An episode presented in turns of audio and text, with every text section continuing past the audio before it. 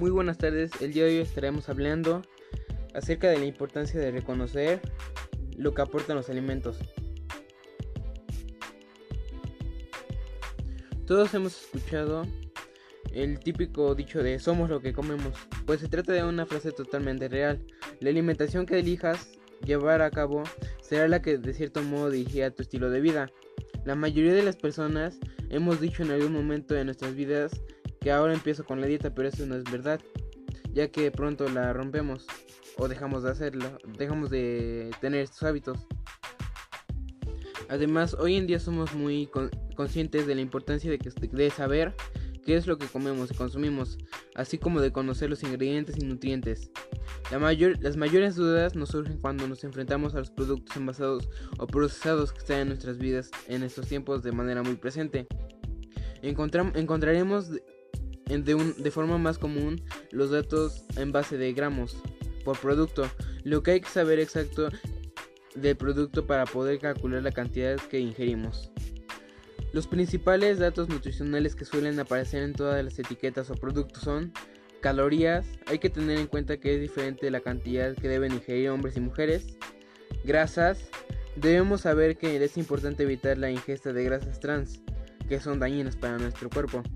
La fibra, que se trata de un dato que en la mayoría de la parte de las personas pasan por alto, a pesar de que se trata de un dato importante para cuidar nuestra flora intestinal.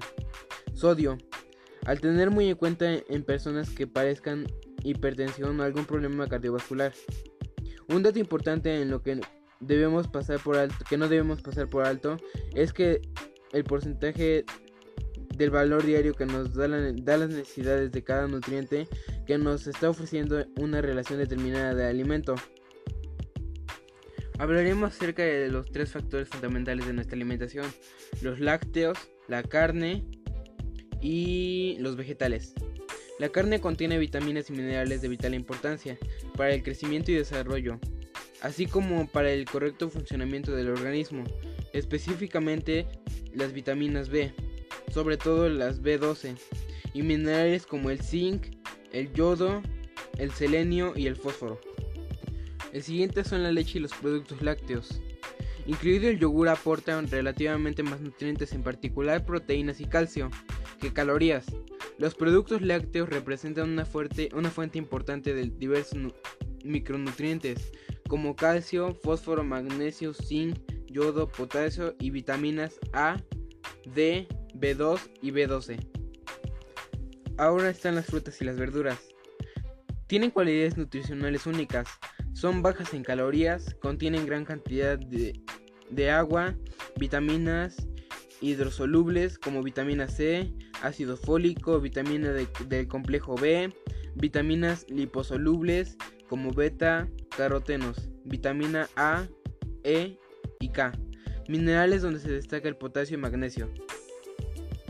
La mayoría de estos alimentos tienen en común un, algo en específico, que es el potasio.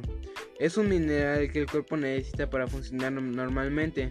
Es un tipo de electrolito que ayuda a la función de los nervios y a la contracción de los músculos y a que su ritmo cardíaco de manera constante también permite que los nutrientes fluyan a las células y expulsar los desechos de estas. En conclusión, es muy importante saber lo que consumimos ya que esto nos puede ayudar a beneficiarnos o a perjudicarnos porque muchas veces comemos una cosa de más, algo de menos y es malo porque todo en exceso tiene alguna consecuencia grave.